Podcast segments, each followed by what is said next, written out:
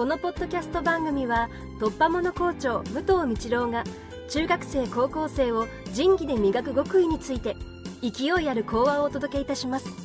お楽しみください、えー、おはようございます、えー、これから、えー、長い、え夏休みになりますけれども、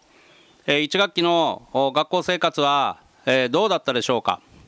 え担任の先生教科の先生から、え多くの、え振り返り、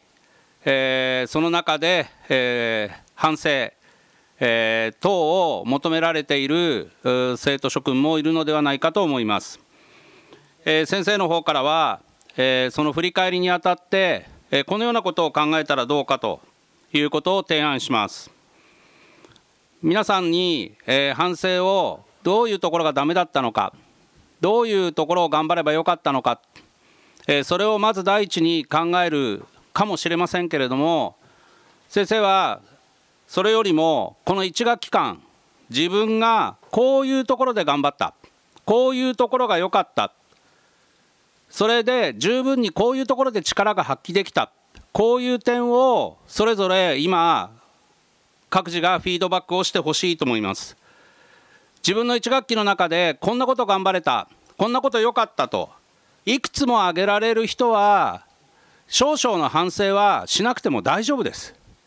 だけど自分が良、えー、かった点が挙げられない場合あまり挙げられない場合はやはり、えー、どんな点を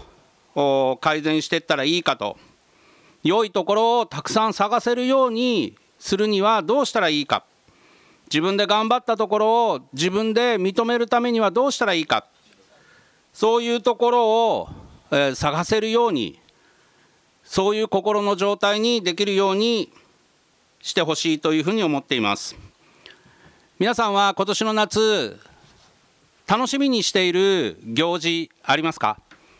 皆さんは今年の夏楽しみにしている映画はありますか？皆さんは今年の夏何を楽しみにしていますか？そのワクワクした気持ちこれもすごく自分のいいところを見つけるのには大事だと思います。日常の中には毎日が繰り返されている中で当たり前のように過ぎていることがたくさんありますけれどもその当たり前の中にもしかしたらあなたたちに良、えー、かったと思える自分のいいところを発見できる場所があるかもしれません。